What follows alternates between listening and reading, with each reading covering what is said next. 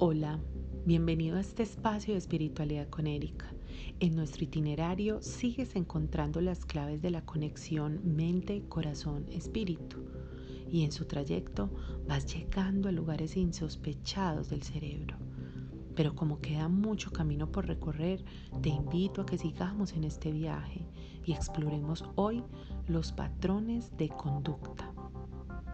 Como lo escuchaste en el episodio de creencias limitantes, nuestro cerebro graba hasta los 7 años la información que proviene de las personas de nuestro entorno, lo que nos cuentan y lo que observamos en sus reacciones y comportamientos. También graba las experiencias que nos impactan emocionalmente, así como las que repetimos en muchas ocasiones. Si la vida te presenta una experiencia similar a otra que te afectó en el pasado, te conectas inmediatamente con aquella experiencia que te generó estrés y ansiedad y en ese instante la emoción se activa en ti. Por eso los patrones de conducta orientan la respuesta o acción ante situaciones o circunstancias específicas. Al hacer frente a las diversas experiencias cotidianas, el ser humano va sacando conclusiones sobre modos de actuar que nos resultan adecuados para alejarnos de situaciones poco placenteras y que nos pongan en condiciones de mayor bienestar y alegría. Son numerosas las emociones que comandan nuestras formas de reaccionar. Por eso el cerebro desarrolla unas redes neuronales que nos permiten retener el aprendizaje, siendo capaz de generar pensamientos y reacciones automáticas sin tener que pasar una y otra vez por la misma experiencia. Esto tiene sus pros y sus contras. Por un lado nos permite ahorrar energía, pero por otro nos condena a repetir actos automáticos generados como mecanismo de defensa en un momento de nuestra vida pasada que ya nada tiene que ver con el momento actual. Los patrones entonces son la estructura y la base a través de las cuales creamos nuestra percepción de la realidad y tienden a repetirse y a perpetuarse en el tiempo. Un patrón de conducta tiene tres componentes, pensamiento, emoción y acción. Los pensamientos agradables producen emociones placenteras y por ende acciones positivas. Por el contrario, si la mayor parte del tiempo tenemos pensamientos negativos, nuestras acciones serán poco fructíferas. Por eso, los pensamientos que tenemos acerca de nuestro mundo, de nuestro entorno y de nosotros mismos conforman un sistema de creencias que en su mayoría son creencias limitantes. Se reflejan en pensamientos repetitivos que han cogido fuerza con base en el tiempo y en la repetición y van dando forma y estructura a nuestra realidad. Estas creencias generan a su vez una reacción a través de la emoción. Un pensamiento aislado no tiene mucha fuerza en cuanto a la emoción, pero un pensamiento repetitivo generará una serie de emociones. Cuanto más fuerte e intensas sean estas emociones, positivas o negativas, más fuerza tendrá ese pensamiento. En la práctica están íntimamente unidos, ya que muchos de nuestros pensamientos nos provocan emociones instantáneas. Ahora, nuestra forma de pensar y sentir nos lleva a realizar determinadas acciones. Muchas de ellas las realizamos de forma reactiva y automática sin ser demasiado conscientes de por qué a veces actuamos de una forma cuando en realidad nos gustaría actuar de una forma bien distinta. Veamos un ejemplo cuando alguien te gusta, algo te motiva o tienes una meta u objetivo, los patrones de conducta trabajan en conjunto y se dirigen hacia él sin importar los obstáculos. Por ejemplo, salir con los amigos, a comer, ir al cine, encontrarte con alguien que te interese mucho o salir de viaje. Casi sin darte cuenta cumples tu propósito y no lo sientes como una carga ni como un gran esfuerzo, pues porque fue placentero. La mente necesita dirección e instrucciones claras para moverse. Hace lo que le pides cuando se lo indicas y si no pides pues no hace nada. En el ejemplo anterior, cuando tú piensas en ir al cine, ya le diste la orden o la instrucción a la mente de arreglarte para salir, de conseguir el dinero para pagar la boleta, establecer el horario, el lugar, el nombre de la película y cuando vas con alguien acompañado empiezas a preguntar si lo recojo, si me recoge o nos encontramos. Tú ya te ves sentado en el cine disfrutando la película no te das cuenta de que llevas a cabo todo este proceso que te acabo de enumerar. Si transfieres estos patrones a situaciones en las que quieres lograr algo no tan placentero, la mente ayudará y será el motor para cumplir propósitos que cuestan trabajo. Los resultados son sorprendentes si el proceso se lleva a cabo paso a paso como te lo resumí anteriormente pues así se entrena la mente para que descarte el lenguaje nocivo o negativo que detiene y obstaculiza eh, todos tus eh, metas y todos tus objetivos. Hay unos patrones de conducta que se forman con nuestra personalidad. Eh, por ejemplo, todo lo que hacemos para evitar que nos produzca dolor. Los patrones de conducta es eso, no queremos que nos hagan daño, no queremos que haya situaciones que nos afecten. Entonces, formamos nuestra personalidad a través de ese miedo. La falsa fortaleza, por ejemplo, para no sentirnos débiles.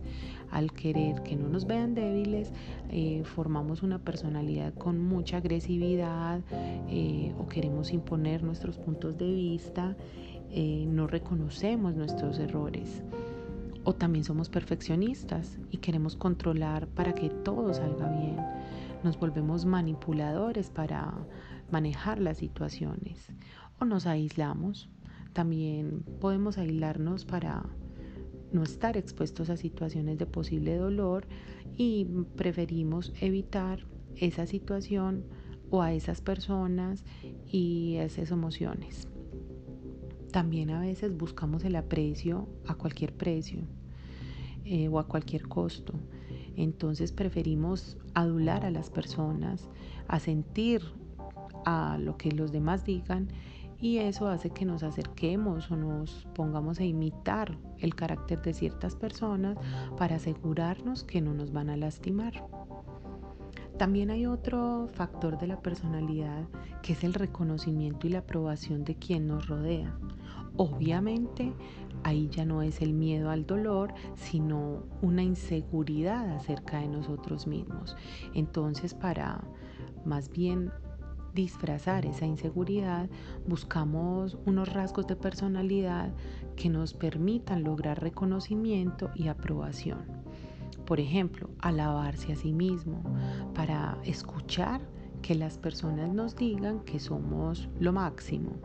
Entonces, si alguien del sexo opuesto nos mira, nos encargamos de decirle y de hacerle saber a las personas que nos rodean que alguien nos está mirando.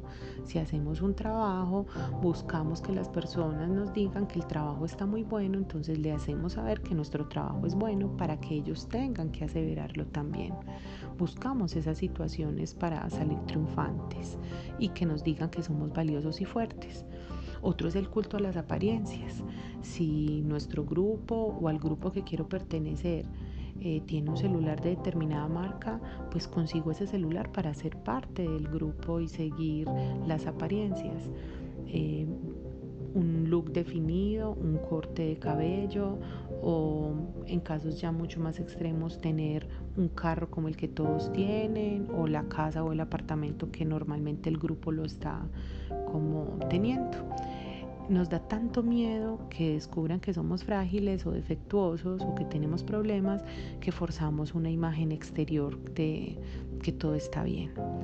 Además de eso, una parte del reconocimiento también tiene que ver con la rebeldía, el humor, buscamos esforzarnos demasiado en conseguir la aprobación de los demás. Entonces, A veces solemos, solemos encaminar esos actos para hacer unos centros de atención. Entonces el charro, buscamos que siempre seamos el centro de atención a través del liderazgo, un liderazgo impuesto.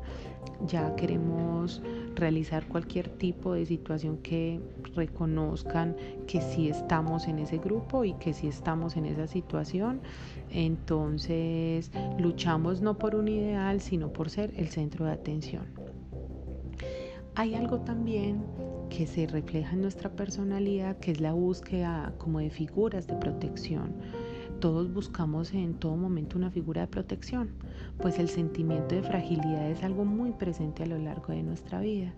Para tener ese sentimiento de, fragilidad protegido, buscamos símbolos que nos fortalezcan. Por ejemplo, si somos rockeros, entonces buscamos un grupo que le guste la música de rock y yo me hago parte de ese grupo para que ellos a mí me puedan proteger. También puede ser por ejemplo, cultos religiosos que prometen por decir la salvación eterna, entonces yo me voy a salvar porque hago parte de ese grupo, entonces ya estoy protegido. O en otros casos pertenezco a organizaciones de caridad para que me hagan sentir que soy útil, que estoy haciendo algo bueno y ya estoy protegido porque soy útil también la compañía sentimental, la compañía de pareja. Entonces, nosotros normalmente si tuvimos una vida que ha carecido de emoción, entonces buscamos a alguien con personalidad, por ejemplo, irreverente. Si sentimos que la vida es dura, buscamos personas que muestren fortaleza, que sean líderes, para que me protejan y pueda lograr lo mismo. En el caso de la autocompasión, en este caso, o de ternura y lástima, eh, entonces buscamos obviamente mostrar la fragilidad para tener el protector que necesitamos. Si todo está mal, alguien va a venir a solucionarlo. También hay personas que se muestran incapaces con el único fin de que alguien haga sus cosas. Y por último, un patrón que lo vemos mucho, sobre todo en este momento tan cambiante, con tantos jóvenes, eh, la falta de valores, bueno, muchas cosas más, está la búsqueda del placer y del bienestar. Eh, lo buscamos de manera fácil, de manera rápida y la verdad es que en cada momento de nuestra vida estamos buscando el placer, algo que nos haga sentir bien, pasarla bueno, entretenernos, pero eh, a veces la vida la sentimos como una carga tan agobiante que podemos llegar a buscar el placer en cosas que no son positivas, como los vicios, las drogas y otras formas de adicción como el internet, los videojuegos, la televisión. Eh, también escapar de la cruda realidad y refugiarnos como en el ideal. Entonces buscamos en las redes sociales siempre lo que supuestamente no podemos tener. Entonces no vivimos el momento actual. Buscamos el que viaja, el que va a restaurantes y así estamos en un constante estado de expectación porque nunca llega la situación perfecta que otros sí tienen también lo rápido y lo fácil y sin esfuerzo. Queremos una dieta, queremos adelgazar, pero queremos una dieta que nos adelgace en una semana. Queremos pastillas que nos adelgacen rápido. O buscamos un libro que nos diga cómo ser felices ya. No le damos tiempo a que las cosas pasen porque queremos todo inmediatamente. Nosotros al entender esas características de las personalidades, nos da una posibilidad de buscar la manera del cambio, porque los patrones de conducta deben también invitar a las personas a cambiar cuando no son patrones de conducta viables o positivos. En este caso, quiero hacer un ejemplo muy práctico para poder identificar cómo lo podemos hacer. Recordemos los tres elementos específicos de los patrones de conducta. Las personas que deben hacer. En el primer paso deben identificar todas las creencias asociadas al patrón.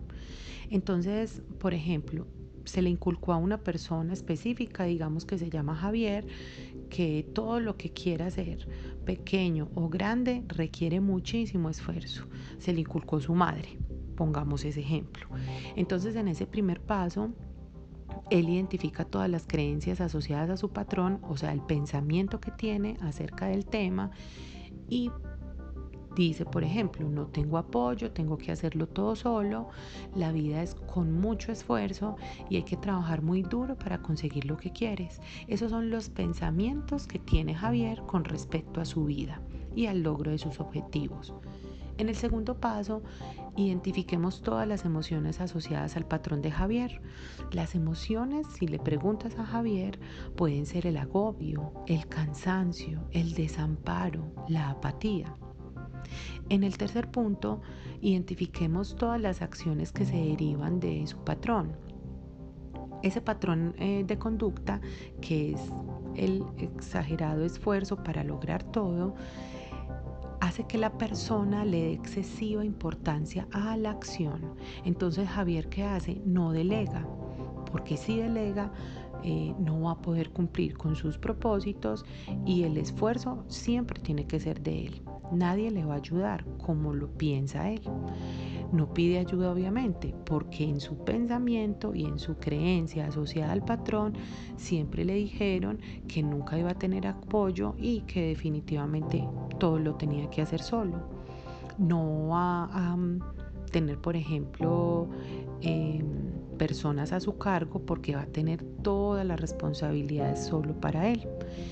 O bien, si tiene un grupo de personas, lo que va a hacer es controlarlas en exceso prácticamente va a hacer todo porque va a estar pendiente de cada uno de los pasos o movimientos que hagan las personas a su cargo.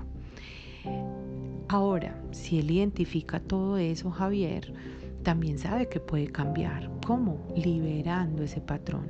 Así que en el cuarto paso vamos a liberar ese patrón de conducta a través de qué motivo. Vamos a buscar el origen. Se busca el origen de ese patrón de conducta. Eh, por ejemplo, vio a su papá trabajar mucho y no conseguía lo suficiente como para que la familia esté muy bien. Entonces en su mente se dio cuenta que tenía que trabajar mucho más allá de lo normal para conseguir sus objetivos. O siempre vio a su mamá diciendo que es que vea, no trae la plata que necesitamos, nos faltan muchas cosas, es que hay que trabajar más o infinidad de situaciones que pudiste vivir. En este caso, Javier identificó su origen, que fue su madre, donde siempre le dijo frases que reforzaban ese pensamiento y él terminó creyéndolo. Entonces, ¿qué se hace con ese origen? Se toma conciencia y se debe ver la concordancia entre las vivencias que tuvo Javier cuando era niño dentro de su familia y el patrón de conducta de esforzarse de más que había adquirido. Obviamente no es congruente porque es una realidad que no todo es con muchísimo esfuerzo, eh, que se puede pedir ayuda y que puedes delegar, por ejemplo. Entonces eso le va a permitir soltar la emoción enquistada, la que le permitió entonces eh, tener ese patrón de conducta y puede hacer inmediatamente un clic en el proceso empieza a liberar la carga emocional, que es difícil obviamente, pero se pueden producir cambios profundos si lo logra. Así se crea entonces un nuevo patrón y va a tener una nueva creencia más saludable y más adaptativa para su situación actual. Viendo todo esto que estamos hablando, eh, ya sabemos que las actitudes entonces que pueden afectar, obviamente de manera negativa o de manera positiva en nuestra vida. Por eso es tan importante identificarlas, identificar su proceso con los elementos de pensamiento, emoción y acción. Recuerda siempre que el autoconocimiento es un proceso eh, que nos ayuda a buscar o a encontrar la felicidad y el bienestar emocional. Así que te este tema de patrones de conducta. Espero que te haya servido toda esta información y te invito a que sigamos encontrándonos en este camino de la espiritualidad. Eh, mi nombre es Erika Ortiz y quiero acompañarte en cada uno de estos audios para que no dejes de creer que sí se puede y que sí lo vas a lograr. Un abrazo y nos escuchamos en el próximo podcast.